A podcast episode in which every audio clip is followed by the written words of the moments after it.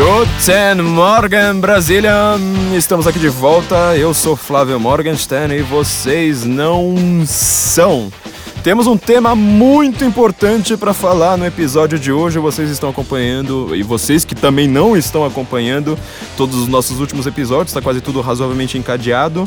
Mas hoje nós temos um tema muito, muito, muito importante para o futuro. Não vamos olhar para o passado, vamos olhar hoje um pouco para o futuro. E o tema é o seguinte: se meu filho passar na Universidade Federal, ele apanha.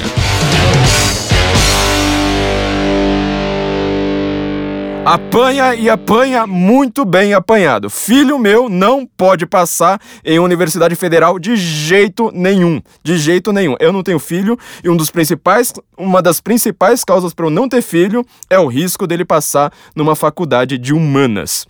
Uma faculdade pública pior ainda mais as coisas, né? Nós estamos vendo, quem está acompanhando a internet está vendo que a situação está ficando bem tensa com a juventude. Cada vez que o cara entra numa faculdade, ele sai de lá, basicamente, não é lobotomizado. Ele sai de lá com os peitos escrito fora Temer, com sexo trocado, embarangado, com piercings em lugares assim que não são exatamente lugares para você colocar um piercing. É, a coisa tá extremamente tensa, complicada. Nós não podemos mais é, confiar numa universidade pública de jeito nenhum. E essas pessoas, a gente sabe para que serve uma, uma, universidade pública, elas vão formar opinião, ou seja, elas vão formar a opinião dos nossos netos. Os filhos dos outros, até aquele filho que não é, não é culpa da gente. Eu não tenho, tive culpa nenhuma com a existência daquele filho. Ele vai mandar nos nossos netos. Então é, é outra razão para a gente não ter filho e não ter neto. Porque senão a gente vai estar tá complicando cada vez mais a humanidade. Existe um perfil no Twitter antes e depois da federal. Esse perfil já caiu aí várias vezes, está sendo denunciado o tempo todo. É, ele saiu recentemente no jornal na Ucrânia, outro na Alemanha. É, você vê como é que as coisas no Twitter são, né? essas redes sociais são um inferno da nossa vida. E ele simplesmente faz uma coisa: ele mostra fotos no Facebook de, de álbuns de pessoas é, que eram normais até anteontem. É, como que elas eram antes de entrar na federal e de como elas ficaram depois de entrar na federal. Isso tá uh, incomodando muito uh, o pessoal de esquerda porque é uma coisa inatacável, ou seja, você tá simplesmente ali mostrando duas fotos da, da, das pessoas, antes e depois, falando, ó, antes ela era assim.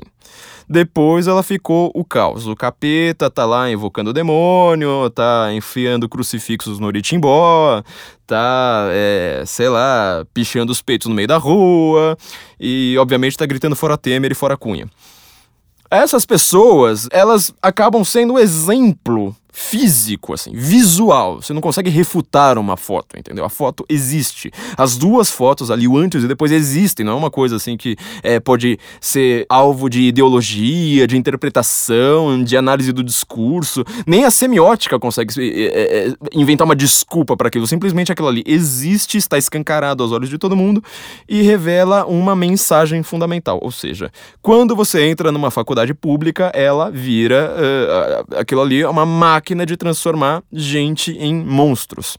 Nosso colunista, maestro Tom Martins, ele escreveu um artigo maravilhoso uh, no Senso em Comum esses dias aí a respeito do, dessa doutrinação em massa. É, o artigo se chama Nação, Nação dos Zumbis. Imprescindível que vocês leiam, assim, uma das coisas mais impressionantes que aconteceu no, no, mundo recentemente e no mundo é coletivamente, ou seja, não é simplesmente um, um fato que aconteceu ali na esquina ou sei lá, que só acontece numa universidade X, num, num país periférico, não, ela acontece no mundo inteiro, sem parar. E, e esse, esse, é um fato que acontece por causa dos intelectuais, por causa da própria faculdade. Então, é, as pessoas nunca souberam de fato o que, que acontece dentro de uma, de uma faculdade de humanas, a não ser quem, obviamente, está lá. Você pode pensar que você entra num curso de história para estudar história, num curso de geografia para estudar geografia, assim por diante. Olha, quem, por exemplo, acredita que você vai entrar sei lá, mesmo numa. Estamos agora falando de faculdade de ponta, não vamos nem falar da USP, né? A USP, como já disse o, o Roberto Piva, é, USP e Brasília deveriam se transformar em dois grandes terreiros de candomblé. É a melhor coisa que poderia acontecer para a USP. Né? O Olavo Carvalho também tem uma, uma, outra frase maravilhosa, né? A solução para a USP é a aquaplanagem.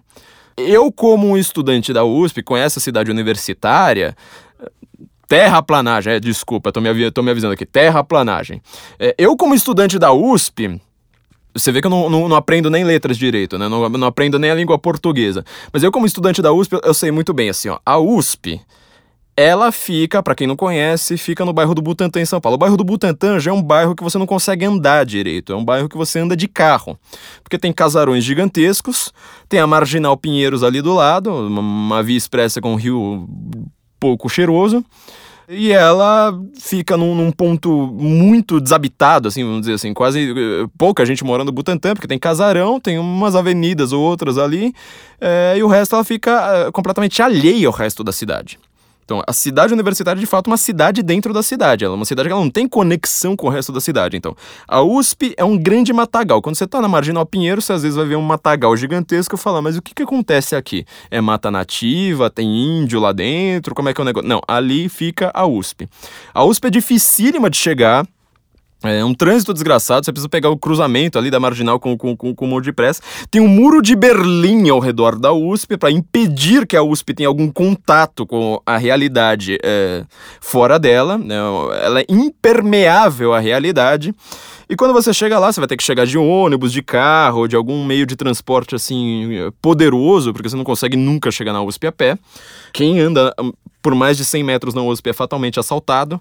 Um prédio dentro da USP está completamente distante do outro prédio, ou seja, para, sei lá, a FEFELESH, que é a Faculdade de Filosofia, Letras e Ciências Humanas, assim, a desgraça da sua vida provavelmente acontece por causa da FEFELESH. Você nem sabe o que ela é, mas ela ferra a sua vida, isso eu já te garanto. O prédio do lado da FEFELESH, que é de Geociências, ele está completamente longe, a falta ainda mais longe. Então, assim, tudo Todos os prédios são completamente longínquos um do outro, você precisa de carro para usar tudo. Então é uma faculdade, que ela, uma universidade que funciona quase como um Simba Safari. Ela não é igual um zoológico que você consegue ver assim os bichos enjaulados ali calmamente andando um do lado do outro. Não, você precisa de um, de um, de um carro, você precisa de alguma coisa, porque senão você é, é assaltado pela fauna local pela vegetação e por assaltantes da, da, da, favela, ou da favela ali de trás, ou então dos assaltantes intelectuais também. Então, é, é, é uma faculdade, uma universidade inteira que não tem como discordar do Roberto Piva, ela foi feita, é, ela deveria ser transformada num terreiro de macumba.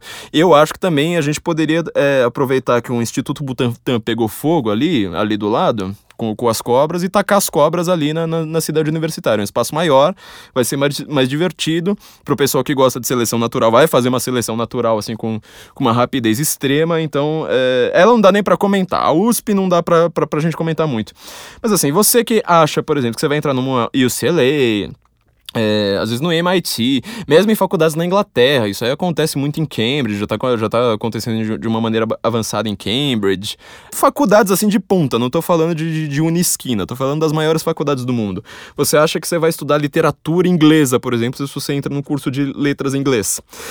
Não, filho, você não vai saber nada sobre Shakespeare, assim, nada, é realmente nada. Aliás, na USP, né, só fazendo um, um, uma volta, na USP você consegue se formar em literatura portuguesa sem ler Camões, porque Camões é uma matéria única e optativa. É, você não é obrigado a entender nada de Camões, mas assim, na UCLA, várias dessas faculdades, que o que está acontecendo é o seguinte, você vai entrar num curso de, de literatura inglesa. Então você tem geralmente três áreas para você estudar: estudos de gênero, estudos de raça e estudos estrangeiros. Então, por exemplo, assim, você estuda literatura inglesa, mas você vai estudar, vai se focar nos caras hispânicos que escrevem inglês, entendeu? Então, ao invés de você estudar Shakespeare, John Milton, Charles Dickens, sei lá, James Joyce, essa galera assim que não importa, você vai pegar e falar assim: não, peraí, isso aqui é etnocentrismo. Isto aqui é você só estudar gente branca. Quer dizer, você pega uma língua europeia, falada por gente branca, inventada por gente branca, inventada numa ilha que era difícil para as outras pessoas chegarem, então ela realmente é mais branca do que o resto da Europa. E reclama: não, mas isso aqui é muito branco. Tem muito homem falando. A gente precisa de mais mulher, a gente precisa de gay e a gente precisa de negro. Ou seja, você consegue uh, se formar num curso desse sem entender nada a respeito de Shakespeare, por exemplo. Tô aqui com um livro, esse livro que é fundamental para se entender do que eu tô falando, chama-se Radicais nas Universidades, do Roger Kimball. Uh, ele é nisto, um dos maiores intelectuais do mundo, ele é editor-chefe da maior revista intelectual do mundo hoje, que é a New Criterion é, situada em Nova York, né? Uma coisa curiosa que ela, situa que ela é situada em Nova York. E ele explica isso aqui uh, uh, maravilhosamente bem. Nesse livro é meio difícil de achar, né? Ele tem um subtítulo: Como a política corrompeu o ensino superior, superior nos Estados Unidos da América.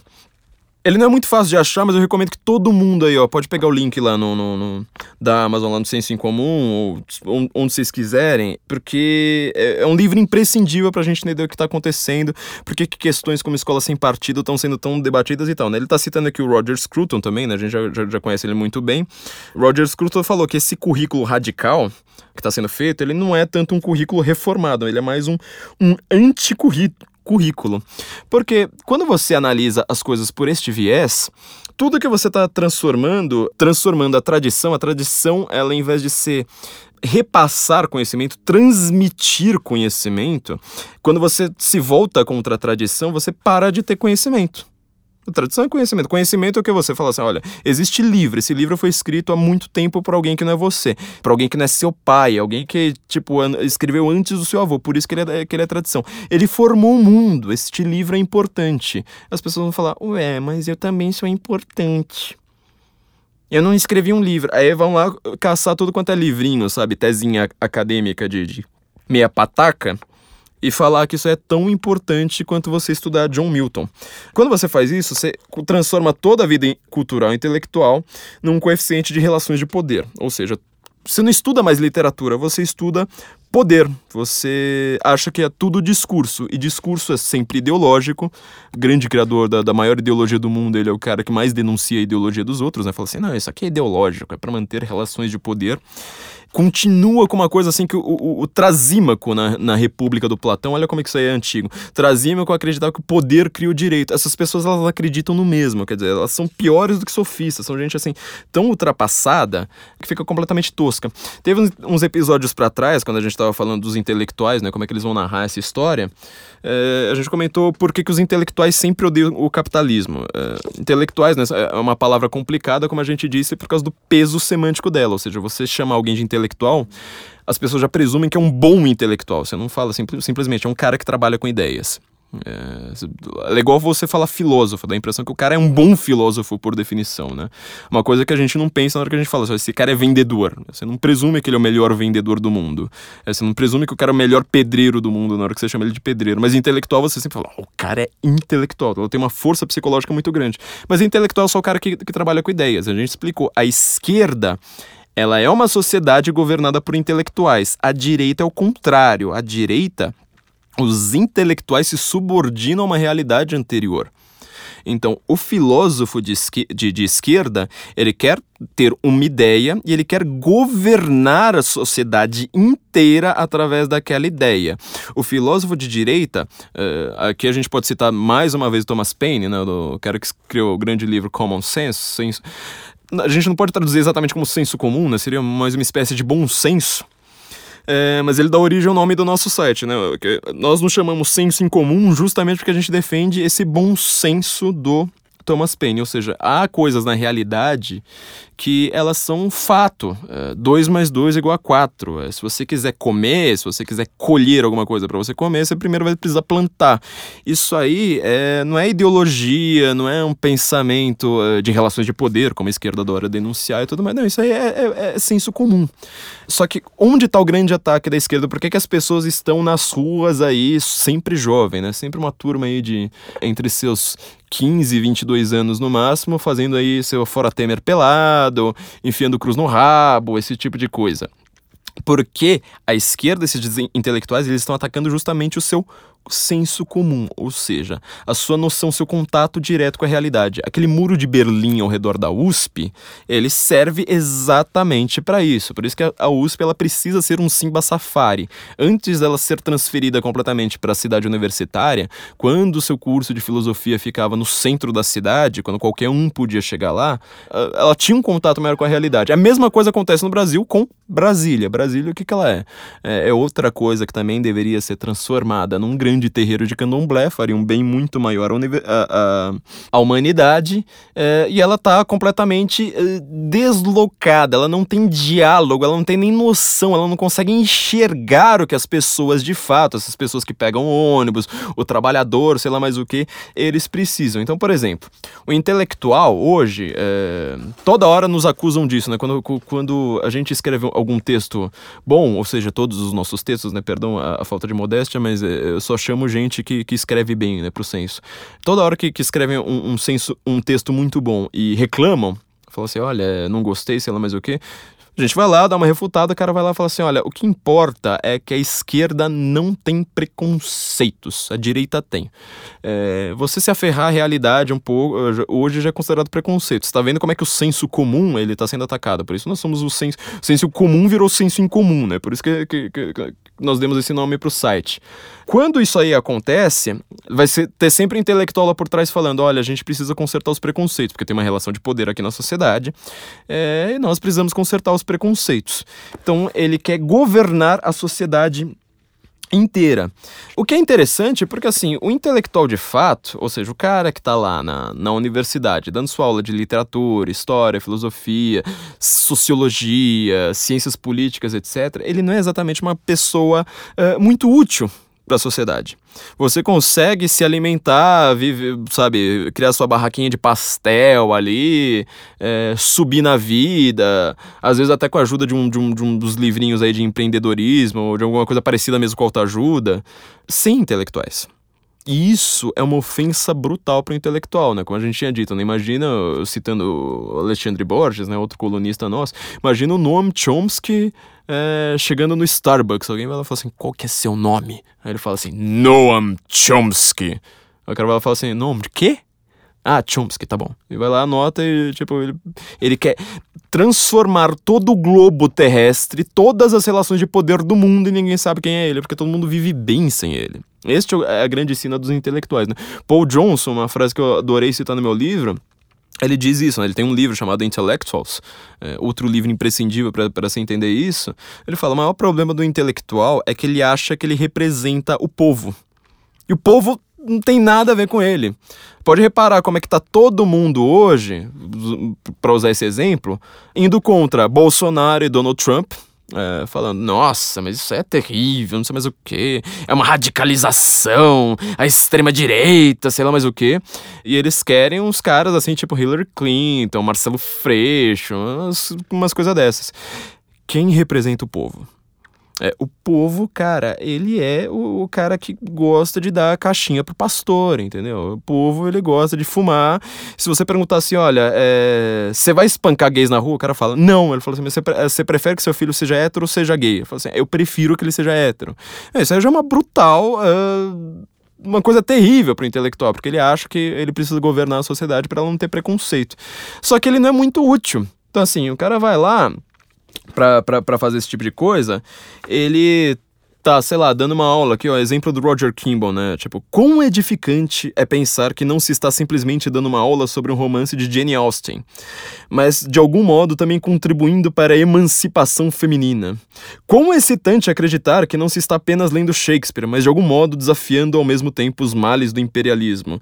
É, os intelectuais, eles realmente pensam isso. E aí, o que acontece? O, o primeiranista, o cara que acabou de entrar na faculdade, às vezes ele não tinha nenhuma visão política, mas já, como a gente já tinha dito, no outro, no outro episódio, ele já escolhe o curso dele já pensando um pouco nas posições políticas incipientes que ele tem na, naquele momento. Cara que tá com 16 anos é de esquerda, ele já vai tender a fazer ciências sociais para depois falar: não, eu sou de esquerda porque eu fiz ciências sociais. Mas ele já tinha entrado, ele já escolheu a faculdade dele por causa disso. Então ele chega lá e começa a ouvir essa empolação, essa crítica. Vai falar, fala assim: não, mas agora eu sou uma pessoa crítica.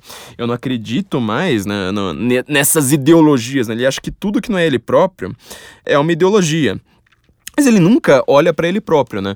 Tava até, a gente comentou do, do Anticast aí no, no, no, no, episódio passado, um professor de história lá, um professor de história antiga, sempre assim, todo empolado, com aquela linguagem, assim, sabe? Toda é, frescurenta pra, para falar de tudo, e obviamente, né, xingando todo mundo, falando do formato da cabeça do Cristóvão Buarque, né? Imagina se eu falo do, do formato de, do, do corpo da, da, da Luísa Erundina, por exemplo.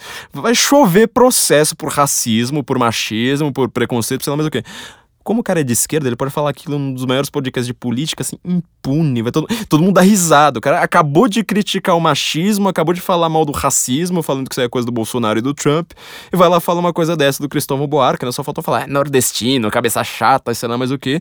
Todo mundo dá risada. O mesmo cara que, que, que fica acusando a gente disso. E ele vai lá e ele fala assim: não, é. A diferença entre revolução e golpe é que a revolução vem de baixo, o golpe vem de cima. O proletariado não é cônscio do seu dever histórico. Então, às vezes, eh, você precisa de, de ali, dele próprio, né, de um intelectual, para ir lá e mandar o proletariado fazer revolução. Tá, agora, se ele sair do, do, do ambiente ali, da, da torre de marfim acadêmica dele ali, no, no, nos seus murais, no seu muro de Berlim ali da USP, e falar assim, olha, esta aqui, cara, eu vou te apresentar, se chama realidade. Isso aqui é uma cidade. Qualquer cidade, não precisa ser São Paulo, pode pensar em qualquer cidade do mundo. Falar, é, me aponta aqui quem é o proletariado e quem, quem é a burguesia. Você sabe me dizer quem que é? Você sabe distinguir um do outro? Quer dizer, você tem toda uma masturbação mental chatérrima, sabe? É ridícula, mal feita. E você não sabe. Tudo, tudo isso baseado em dois conceitos, ou seja, é burguesia contra proletariado. Ele não sabe nem qual é a própria situação dele, a que classe ele próprio pertence.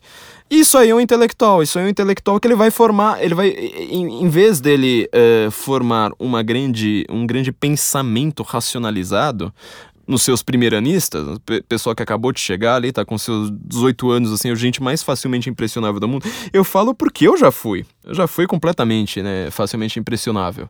Só que eu sempre fui cri-cri, né? Então, assim, eu me impressionava, só que eu também desconfiava de todo mundo. Já o jovem não, ele vai lá e fala assim: olha, que legal, ele tá falando em proletariado, olha, pessoas que só têm a prole para vender. É, não é realmente um, um, um, conceito assustador, assim, alguém que não tem nada, ele só tem a prole para vender, a sua força de trabalho para vender, ele se impressiona com isso. Só que ele não para para pensar, será que a realidade está correspondendo a isso? Na época do Marx, será que já correspondia? Será que hoje corresponde? Será que não mudou nada? Será que na verdade o pobre ele não tá tipo pouco se lixando pra gente, para as nossas análises aqui é, baseadas em gênero, sexualidade, raça. A respeito de literatura, será que não está vivendo muito bem fora disso? Então, assim, a grande literatura, as grandes artes, tudo isso aí estão virando simplesmente pastiche. Não é que as pessoas estão se tornando mais politizadas, é que, na verdade, é, elas próprias transformaram tudo em política. Elas acham que as coisas que nunca foram políticas, é, gente que sempre viveu muito bem sem precisar de política, coisas que, que funcionavam sem precisar da política, agora não precisam. Como a gente falou, agora a principal coisa a ser politizada é a sexualidade. É, você não consegue mais ter uma vida sexual normal sem você ir lá pro meio da rua e gritar: Olha, eu faço sexo. Ou então, na verdade, geralmente quem menos faz sexo, né? Porque quem faz sexo é, tá fazendo. E não tá fazendo no meio da rua. Agora, o pessoal que vai lá fazer uma marcha das vadias, mostrar os peitos na rua, fêmea, esse tipo de coisa, eles são os primeiros a ficar gritando: tirem os ovários dos meus ovários, sei lá, mas o que você vai ver, tipo, é, é, vamos aproveitar aqui o que o Anticast faz, né? Falar assim: olha, vamos analisar o físico dominante, né? O, o, o, o fenótipo dessas pessoas. É, você vê que ali sexo é justamente o que resolveria os problemas, né? De, de, de, de boa parte dessas pessoas. Então, a, toda a literatura tá, tá virando justamente política.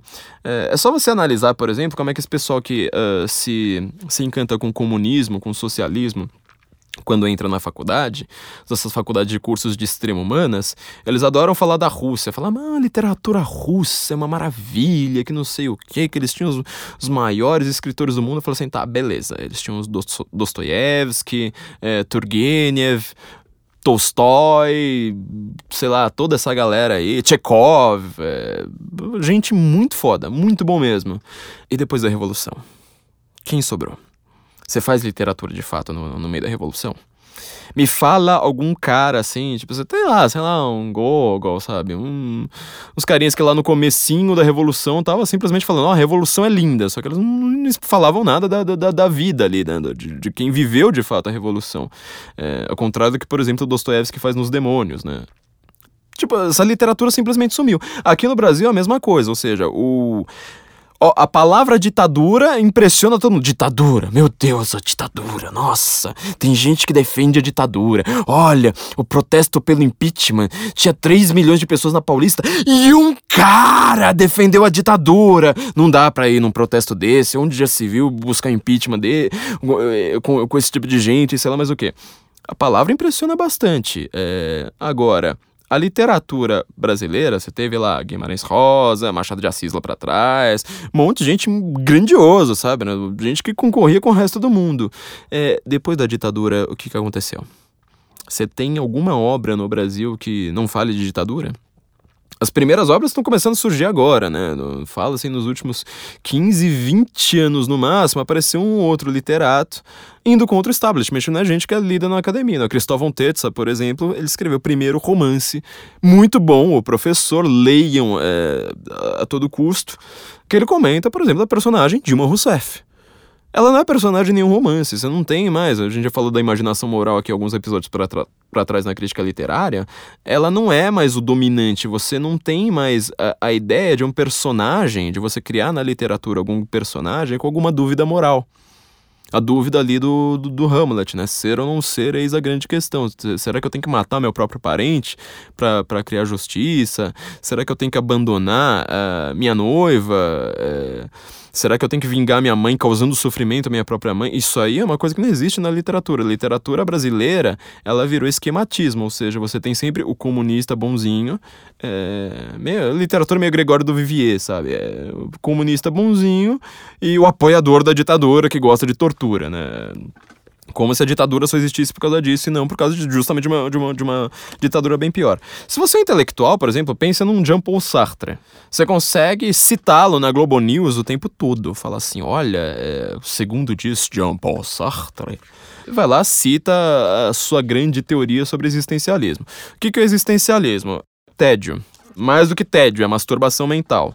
É uma coisa que todo existencialista ele é adolescente. Você pode reparar, você nunca vai ver um cara que nos seus 40 anos, depois de estudar muito, ele vai lá e fala assim: olha, chegamos à conclusão da vida. O existencialismo. Não, é uma coisa assim de gente burguesa, ou seja, de novo, ele não tem consciência nem da sua própria classe social. Gente burguesa falando, nossa, mas eu queria ter um pouco de ânimo na vida, né? Uma, uma, grande aventura, assim, queria ser um, um Che Guevara da vida, mas eu tenho medinho de ir pra selva, assim, não ter McDonald's de volta. Então o cara vai lá vira existencialismo e fala do, do spleen, do tédio, da dor da existência, que a, essen, que a existência precede a, a, essência e assim vai. É só masturbação mental. Mas aí você consegue citar um Sartre na Globo News, que é um cara que defende a ditadura de Mao Tse Tang, o cara que mais matou gente no mundo, mais de 60 milhões. Agora, se eu, por exemplo, venho aqui falo aqui para vocês, ó, a ditadura, ela existiu para evitar uma ditadura bem pior. Pronto, você já vai ter cara, é, não, já fui boicotado por todo mundo que, que pode, é, todo professor que pode me dar um doutorado, pode me orientar num doutorado. Já fui boicotado por toda a imprensa. É, não sobra nada para mim simplesmente falar uma coisa óbvia. Já se eu defendesse uma genocida, sabe? Gente que defende genocida, eu seria um grande intelectual, uma, uma coisa linda, né? Então, assim, ao, ao invés dessa, dessa imaginação moral, ao invés de você ter dúvidas de fato, né? a ideia de moral, aliás, ela não, não, existe mais na academia, né? Você, você não tem mais uma ideia ali de falar assim, olha, existe certo e errado, a gente precisa saber quais são eles, nem sempre eles são claros pra gente, nós precisamos lutar por isso. Não, na academia você vai ter exatamente o contrário, tipo, não, pode tudo. É, relativismo absoluto, todas as culturas são equivalentes e tudo ou é uma luta de poder e você uma, uma luta de poder ou a ideologia. É, os dois né? Uma, uma, uma ideologia ali para mascarar uma, uma, uma, luta de poder. E aí você vai ler as obras literárias não pelo que elas são mas por alguma é, lição política predeterminada, né? Como diz aqui Roger Kimball pra gente. Tem uma coisa curiosa, né? De, de novo citando Roger Scruton. Por isso que as novas escolas críticas adquiriram seguidores. Elas prometem liberar-nos do fardo do estudo, mostrando que não há nada, no fim das contas, a aprender. Então, assim, tudo é, fica reduzido à, à, à política e você não, não, não, tem mais uma. Vira até partido, né? É, vira como está acontecendo hoje com, com, com o PT você transforma tudo aquilo ali, é, sei lá, pode, você pode estar tá lendo Aristóteles, você pode estar tá lendo Dante, vai ser sempre é, uma grande ideia de, de que alguém ali está tá escondendo a sua vontade de poder. Agora, o maior problema é que você esquece que você está voltando toda a sua crítica ao passado, mas você não olha para si próprio. A academia, ela critica tanto o Ocidente, tanto essa tradição ocidental, sem perceber que a tradição do Ocidente é justamente da autocrítica, ou seja, só o Ocidente funciona, ele deve ser defendido como uma grande uh, cultura em relação às outras, justamente porque ele tem essa autocrítica. O Ocidente, ele surgiu lá com Sócrates. O que, que Sócrates faz? Ele formalmente indigita o cidadão de Atenas, aqueles caras que são citados lá nos diálogos platônicos, é, eram pessoas que existiam. Boa parte delas era a maior uh, elite da sociedade. É como você hoje escrever um livro apontando o dedo ali para Dilma, para Eduardo Cunha, para o Roberto Marinho, para qualquer grande poderoso aí, para um George Soros, como a gente já, já comentou nos episódios aí para trás, eh, Bill Gates, Donald Trump, toda essa galera aí, fala assim, olha, vamos aí ver se, se o que você fala é realmente coerente. Você tá falando de, de, que alguma coisa é bonita aí, vamos ver se você sabe o que é o belo. Você tá falando que alguma coisa é justa, vamos ver se você sabe o que é justiça. Eram pessoas que, que existiam de fato, ele apontava o dedo e fazia uma autocrítica, falava, ó, eu não sei de nada, vamos ver se, se você sabe, vamos ver onde, até onde que a gente chega. O Ocidente, ele surge dessa autocrítica. E aí eles vão lá vão falar assim: não, mas então já que a gente tem uma autocrítica, a gente precisa ver que todas as culturas é, são equivalentes. Ué, mas as outras culturas não têm autocrítica. Você vê isso no islamismo? Você vê o islamismo falando, ó, oh, a gente precisa ver se, se nós somos tão bons quanto os católicos, quanto os judeus. Não, você não vê isso. É, você não vai ver isso em nenhum outro lugar do mundo. É uma tradição ocidental, a autocrítica. Transferida à academia hoje, já que a gente virou. Uh, chegamos na modernidade, transformamos tudo em burocracia, né? O grande Estado moderno, ele é focado, ele é marcado por sua burocracia estupenda, é, totalizante. Você cria essa burocracia justamente, por exemplo, no ambiente acadêmico, para você ter cursos em que você vai dar aula para quem vai dar aula daquele curso. Não serve para mais nada. Curso de letras, de ciências sociais, a gente sabe, tem muito pouca gente que vai para o mercado de trabalho. Mas além disso, você ainda vai ter o, o problema maior, que é gente que vai querer governar a sociedade com tudo aquilo. Então, assim, uh, quando você, inventa uma ideologia marxista, por exemplo, né, todo professor adora ser marxista, ele acha que ele está sendo contra alguma coisa, só que ele está só concordando com o professor dele. E ele precisa de uma ideologia total para toda a sociedade. Só que ele vê que a sociedade inteira vive muito bem sem ele. Então, por isso que ele vai lá e fala assim: olha, estou defendendo o pobre, mas como o pobre me odeia, então eu preciso inventar aqui que ele está sendo ludibriado, ópio do, do povo, esse tipo de coisa o, mundo é completamente muito bem autogovernado sem precisar dele, né? É, sem precisar desse, desse cara mandando na gente. E aí você com esse tipo de situação, você vai precisar sempre falar assim: olha, eu vou me vo voltar ao passado. Eu sou crítico agora, eu sou uma pessoa que não se deixa ser tapeada com toda facilidade. Mas a, o, o, grande problema é que ele, ao fa fazer uma coisa, uma, uma coisa como essa, ele só critica o que o professor dele deixa. Ele critica, por exemplo, os pais. Ele vai falar assim: não, mas a família tradicional é uma opressão brutal. Mas ele não consegue, de, de maneira nenhuma, criticar o seu professor. Porque o professor dá nota para ele. É, o pai não dá nota, o pai vai lá, sempre passa, passa a mão na cabeça, é, assim vai. Mas é, ele acha que ele está sendo crítico só indo pro, pro, pro passado ali, só olhando para quem não pode respondê-lo. É, eu vou, vou, ler aqui um trechinho para vocês. Tô, ele está citando aqui o grande crítico literário que é Frederick Crews que ele fala de, de, que agora a forma como, como a esquerda vai analisar o mundo é através de uma coisa que ele chama de ecletismo de esquerda, ou seja, não é mais exatamente marxismo, né? Porque marxismo tá, como a gente disse, tá falando a fracasso. Na hora que o cara lá do Anticast vai lá falar em, em proletariado, é, ele passa vergonha, né? É, mas então você junta tudo que, que significa algo supostamente contra o establishment, né? O Roger Kimball tá citando, né? Pode ser coisa do estruturalismo ou pós-estruturalismo, a desconstrução né, do, do Derrida, análise lacaniana, é, feminismo, críticas, entre aspas, homossexuais, negras e outras coisas patentemente políticas. É, citando o professor Crews aqui agora. Uma ideia tomada de empréstimo do ethos marxista, de que o discurso analítico e teorético deve ser julgado primeira, é, tomada de empréstimo do ethos marxista, é, diz que o discurso analítico e teorético deve ser julgado primeiramente pelo radicalismo de sua posição. Ou seja, gente, nós que somos pessoas normais, que a gente não está querendo que botar fogo em nada, nós somos culpados porque nós não temos posições radicais o suficiente. Então, continuando. As escolas de pensamento assim favorecidas têm exigências profundamente divergentes. divergentes. Lembra do que a gente falou do feminismo, né? Tipo, se você vai lá e fala assim, olha, prostituição é feminista ou não é, é você dá um bug geral. E aí, por exemplo, você é feminista, mas e você é uma cética radical, assim, ateísta, fala, não, a grande inimiga da igreja, de todas as religiões, foi sempre a vagina. É, é a visão que, que, que, essas pessoas têm.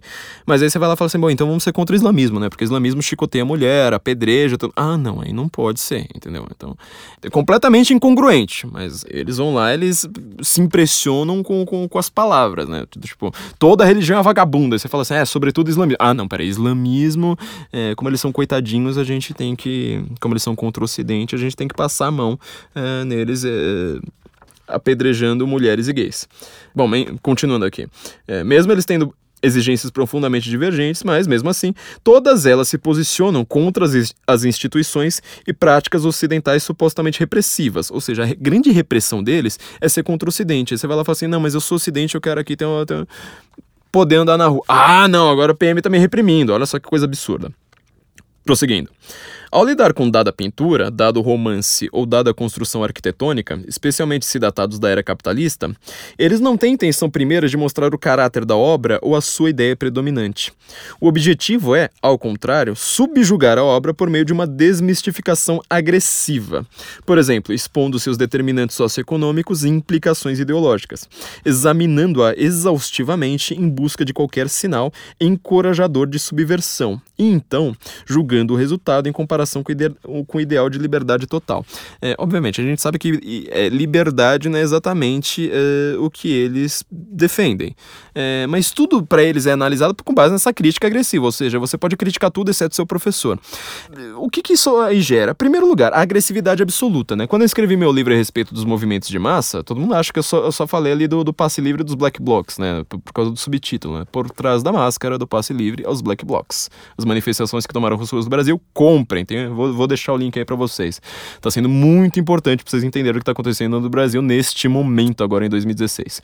Mas eu, o que eu tô lá explicando é que o movimento de massa ele não surge só na eclosão na rua. Ele tem toda ali uma fermentação dentro da academia, com esse tipo de, de, de intelectualidade, esse tipo de análise, sabe? Uma crítica literária aí que você sabe que, que você acha que não serve para nada, uma crítica arquitetônica, não, isso aí é o que vai gerar gente quebrando coisa na rua, entendeu? É, é isso aí que você precisa notar. Porque o cara, ele acha, é, primeiro lugar, né? A, a ideia do movimento de massa é justamente essa linguagem completamente exagerada, ou seja, só tem radicais para um lado ou para o outro. Hoje no Brasil você tem três posições políticas possíveis, né? Você é um radical de direita, você é um radical de esquerda, ou você é um radical isentão. Você é um radical de extremo centro. São as três opções políticas viáveis e permitidas e existentes no Brasil. Não tem mais ninguém uh, dentro dessas. Inclusive, se o cara quiser ser isentão, ele consegue. É, se o cara quiser ficar flertando entre essas, ele também vai ser um radical isentão entre elas, né? Então, quando você tem uma situação como essa, você vai ter sempre uma linguagem completamente exagerada, como que a, a, crítica ela precisa ser agressiva, né, virulenta. Sempre você vai lá e falar assim que de opressão, de ditadura, é sempre uma comparação com a ditadura, né? Obviamente você, você nunca vai ligar para as outras ditaduras, como a cubana e tal, né? Você é, vai só pela, pela violência contra a ditadura ali que é que ameaça uh, a sua visão de que os intelectuais devem governar a sociedade, não as pessoas uh, normais com, com, com seu senso comum. Então a linguagem ela fica extremamente polarizada, ela vira uh, simplesmente uma linguagem de ordem, ou seja, tudo é para causar uma reação política imediata, urgente e violenta. Por exemplo, você vai lá e fala assim: oh, o Temer é um usurpador. É, o Brasil está vivendo um golpe de Estado. Olha o perigo disso aqui. Você sempre faz uma comparação assim brutal fugindo da realidade. Ou seja, a, a, realidade é a coisa menos heróica do mundo. Ela não tem graça nenhuma, gente. Pegar ônibus é um puta saco. Mas aí você vai lá e fala assim: nossa, mas olha só, se a realidade não me aceita, vamos uh, inventar aqui uma nova realidade alquimicamente dentro da, da, da, academia. Vamos falar que a gente, nós estamos sendo os grandes heróis contra o golpe. Sabe? Então ela fica extremamente violenta extremamente fanática e extremamente hegemônica. Para ela ser hegemônica, ela precisa ser homogênea. Para ela ser homogênea, ela precisa pegar para todo quanto é lado. Então, vamos chegar à conclusão é, extrema, complicadíssima e que é to totalmente desabonadora e sem graça. Essas pessoas não são críticas, elas estão seguindo a moda. Como que essas pessoas conseguem ser, ah, agora eu sou feminista, né? 10 anos, sabe? Tem, tem gente aí que tem 30 anos, 10 anos vivia muito bem sem feminismo, entendeu? Nunca se preocupou com isso aí. Aí, de repente, ela começa a ter aquele discurso é, baseado em palavras tipo sororidade, horizontalidade, um monte de palavras empoladas, como a gente tá comentando, né? Coisas violentas, frescas até, é, ó, autonomia, assembleia horizontal. Tô aqui citando palavras deles, né? É, tática, protagonismo, classe trabalhadora, representação, sabe, um vocabulário que é travamento de rua. Olha, olha o, o linguajar, né? Travamento de rua. Unificar a militância. Falar em companheiro, sabe? É, é palavras deles aqui. Tô citando uma reportagem aqui da, do, do, da revistinha da Folha de São Paulo com a geração ocupa, né? É, a geração Z, ou seja, gente que não tem heroísmo nenhum. Sabe, tinha um canal de YouTube de videogame com 15 anos, aí de repente vai lá e fala assim: Eu estou lutando pela educação cara vai lá, cabula todas as aulas para ficar jogando videogame e na hora que fala assim, olha, mas agora a luta é pela educação. Ah, então vamos quebrar coisa na rua. Gente, é, é, é uma linguagem completamente maluca. O cara acha que ele tá sendo crítico. Ele não percebe que ele é o mais modista de todos. Ele tá obedecendo, né? O Eric Hofer no, tem seu livro... Uh, se eu não me engano, ele tem uma tradução em português chamada Fanáticos, é, mas ele chama The True Believer, né?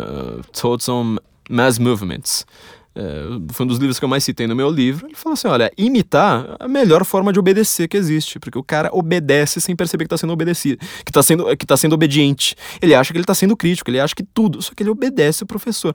Como que essas pessoas se acham tão críticas, sendo que todos eles estão seguindo a mesma modinha agora, entendeu? Então, é exatamente por isso que a gente tem que tomar um cuidado absurdo, se preocupar agora com, com, as, com as questões educacionais. Eu tô achando impressionante que o Brasil está sendo uh, um bastião contrário é isso no mundo, coisa que era, nunca foi esperada, é, muito menos por brasileiros, mas até, por exemplo, campanha para a prefeitura, tô vendo aqui em São Paulo, gente falando. É, vamos lutar contra a ideologia de gênero. Cara tá querendo ganhar voto da população gritando contra ideologia de gênero. Acho que nem o Partido Republicano na América tem coragem de falar tão abertamente uma coisa como essa. Aliás, é por isso que o Trump tá ganhando, né? Porque ele é uma pessoa que tem coragem de falar o que o resto do mundo não, não, não tem, inclusive o resto do próprio partido. É, mas então a gente tá indo contra este modismo aqui, né? Eu acho que já citei bastante livros por hoje. Peço para vocês, né, com a urgência do tema, eu também ó, vou, vou agora usar um, um linguajar deles, né? Urgente, assim, vamos fazer uma mobilização Peço para que vocês façam sua contribuição para nós no Senso em Comum. Através do Patreon, tem um link ali embaixo. Nós precisamos é, ju justamente usar a internet que é contrária, é, é onde que essa hegemonia não consegue pegar, para nós irmos contra toda essa ideologia maluca, essa manipulação da realidade que é simplesmente insana. E tomem cuidado, seu filho, enquanto você não está observando, ele pode estar estudando. Isso é um perigo brutal. Tome muito cuidado, porque se seu filho estudar demais as coisas erradas, você vai precisar bater nele. Bater muito e. Eh, bom, agora tem um monte de lei também que vai te proibir de bater no filho. Mas pelo menos você dá uma batida metafórica nele espanque metaforicamente seu filho. Isso aí faz muito bem, sabe? Enquanto você não bater bastante no seu filho, as próximas gerações serão um mimimi eterno, uma geração completamente mimada que quer tudo, que quer que o Estado lhe dê tudo e não quer tirar a bunda da cadeira pra nada. Ela acha que o grande heroísmo deles é xingar muito no Twitter. Essa geração Z vai corromper a humanidade muito mais do que o comunismo e o islamismo fizeram. Guten Morgen Brasil, nos vemos na semana que vem.